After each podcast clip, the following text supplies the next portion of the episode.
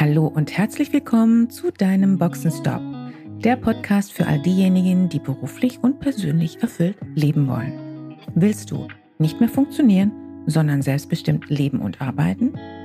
Wieder Begeisterung für das Leben spüren und den Mut haben, dafür etwas zu tun? Dann bist du hier richtig.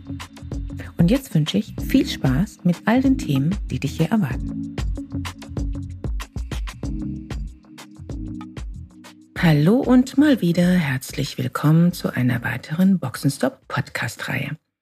Ich will Ihnen heute einen Impuls mit auf den Weg geben, nämlich zum Thema Loben im Unternehmenskontext und insbesondere Loben als Führungsinstrument. Was daran positiv ist und wann es kritisch zu betrachten ist. Warum nehme ich mir heute dieses Thema vor? Weil es ein Thema ist in Organisation und zwar sehr häufig in zwei extreme Richtungen. Es gibt zum einen Organisationen, da geht man zum Leben, zum Leben, ein freudscher Versprecher, da geht man zum Loben in den Keller. Mit anderen Worten, es wird einfach nicht gelobt. Ganz nach dem Motto, jeder weiß ja, was er zu tun hat.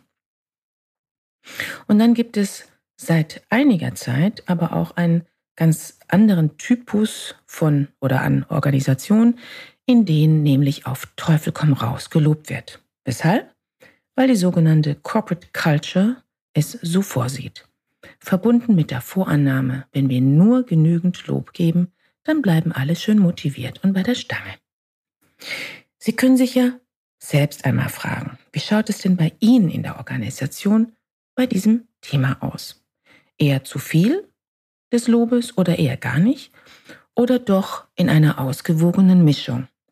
Beziehungsweise, wie handhaben Sie selbst das Thema, wenn Sie Führungskraft sind? Aber fangen wir doch erstmal von vorne an.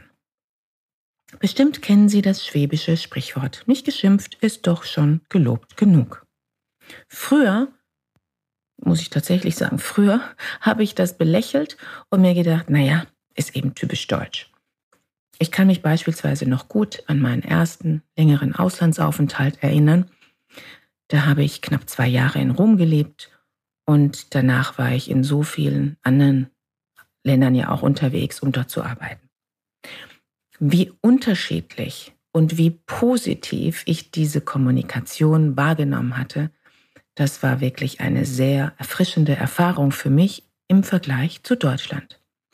Und Lob war eben auch neben der sehr viel wertschätzenderen Kommunikation auch ein Aspekt von der Kultur des jeweiligen Landes. In vielen Kulturen ist das so, dass es als wichtigste Priorität gilt, die Beziehung zu wahren und kritische Themen auf andere Art und Weise anzusprechen. Eben nicht direkt, frontal, sondern direkt und wertschätzend oder auch indirekt mit den unterschiedlichsten Nuancierungen. Gesichts- Wahrung ist ein großes Thema dabei. Menschen leben sprichwörtlich auf, wenn sie verbale Wertschätzung erfahren. Das ist nichts Neues. Wie schön ist es, von Menschen umgeben zu sein, die wertschätzend sind, respektvoll in ihrer Kommunikation. Menschen, die zuhören können, und damit meine ich wirklich zuhören, und das gilt für jeden Kontext, ob beruflich oder privat. Das Sahnehäubchen ist ja, wenn Menschen uns bestätigen in unserem Menschsein, in unserem So-Sein, wenn sie uns sehen, in den Taten, in der Art und Weise, wie wir kommunizieren, wie wir handeln. Alle brauchen Anerkennung. Wenn im beruflichen Kontext gelobt wird, ist das ebenfalls etwas Wunderbares. Das ist ein Aspekt von Feedback. Mehr Wertschätzung durch positive, wertschätzende Kommunikation bringt mehr Zufriedenheit und sprichwörtlich mehr Glücksgefühle unter die Menschen. Das Thema wurde ja auch ausgiebig untersucht und erforscht im Bereich der positiven Psychologie. In vielen Organisationen gilt allerdings nach wie vor nur der Blick auf das, was nicht funktioniert. Und genau das ist der eigentliche Bestandteil der Kommunikation. Das ist übrigens nicht nur in Deutschland der Fall, auch wenn gerade deutsche Organisationen historisch betrachtet schon immer eher sehr formell waren. Das führt zu einem eher freudlosen, kalten Unternehmensklima, aber auch da gibt es Ausnahmen. In wiederum anderen Organisationen wird jedoch, wie bereits erwähnt, seit einiger Zeit das Thema Lob schon inflationär betrachtet und gelobt, was das Zeug hält, und zwar tatsächlich egal für was. Ich möchte hier zunächst einmal drei mögliche Gründe benennen, warum das so ist. Erstens, diese Organisationen glauben, dass mit permanentem Loben doch alle motiviert sein müssen. Und dass Mitarbeiter dafür dann natürlich auch bereit sind, gerne die Extrameile zu gehen. Zweiter Grund, es gibt Organisationen beziehungsweise auch oder einzelne Führungskräfte, für die das einfach der bevorzugte Führungsstil ist, die gleichzeitig allerdings ein Problem damit haben, wenn etwas nicht gut läuft.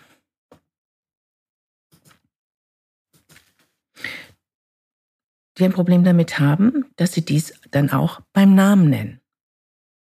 Das sind dann eher die harmoniebedürftigen Führungskräfte.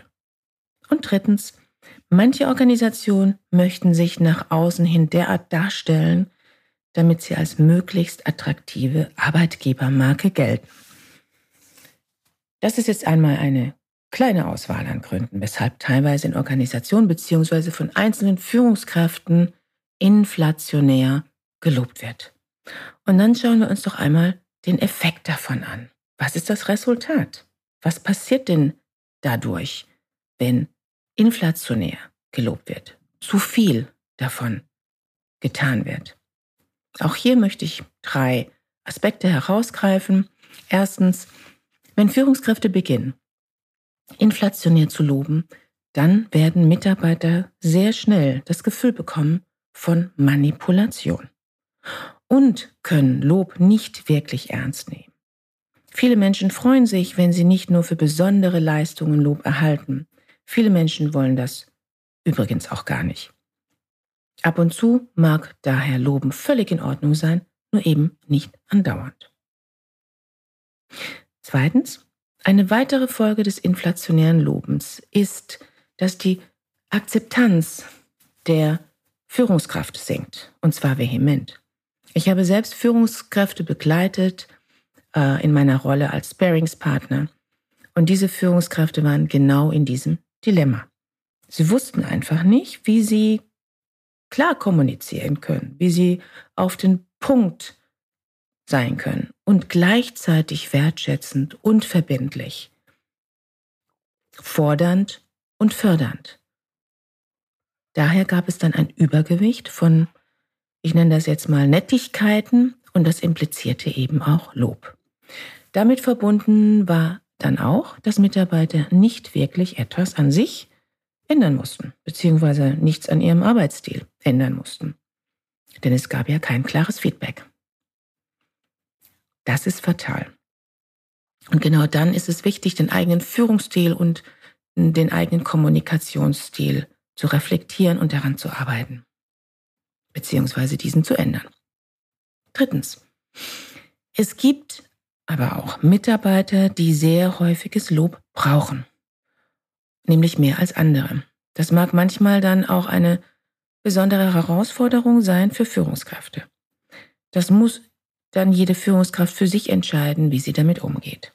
Situative Führung braucht es nun mal. Menschen sind unterschiedlich und haben unterschiedliche Bedürfnisse und das gehört mit zur Rolle der Führungskraft dazu, diese zu berücksichtigen. Allerdings, es gilt auch zu bedenken, diese lobbedürftigen Menschen dürfen nicht der Maßstab sein, sonst würde nämlich ein Unternehmen ganz schnell ein Problem bekommen. Denn sonst würde Leistung obsolet und Führung erschwert. Eine implizite Erwartung nach privilegierter Behandlung ist für kein Team und kein Unternehmen, keine Organisation machbar. Und jetzt komme ich zu meinem Abschlussplädoyer. Wir haben bereits ausreichend Inflation im Land. Ich würde mal sagen, das reicht doch. Es braucht kein inflationäres Loben. Das inflationäre Loben, gerade in der Erziehung, hat die Narzissmusquote und die Rücksichtslosigkeit in den letzten Jahrzehnten enorm befördert. Ich plädiere stattdessen für mehr Wertschätzung und einen respektvollen Umgang miteinander. Machen Sie mit? Dann geben Sie mir gerne ein Like unter den YouTube-Podcast beziehungsweise gerne auch ein Yes im Kommentar. Ich hoffe, ich konnte ein wenig Ihre Gehirnzellen aktivieren mit dieser Folge und etwas zum Nachdenken anregen. Falls Sie sich als Führungskraft einen Sparingspartner an der Seite wünschen, dann buchen Sie doch direkt einen Free Call auf meiner Webseite und wir besprechen in einem ersten Gespräch Ihre Ausgangslage und wie wir zusammen arbeiten können.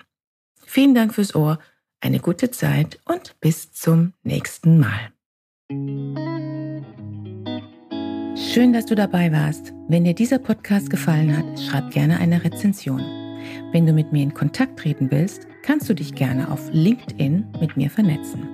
Und falls du dir einen Sparingspartner an deiner Seite wünschst, der dich auf deinem Weg zu deinem selbstbestimmten, erfüllten Leben unterstützt, kannst du gerne ein kostenfreies erstes Kennenlerngespräch buchen, in welchem wir schauen, wo du stehst und wie wir zusammenarbeiten können. Dazu kannst du direkt auf meiner Website einen Gesprächstermin buchen. Direkt unter Free Call stehen dir Terminoptionen zur Verfügung.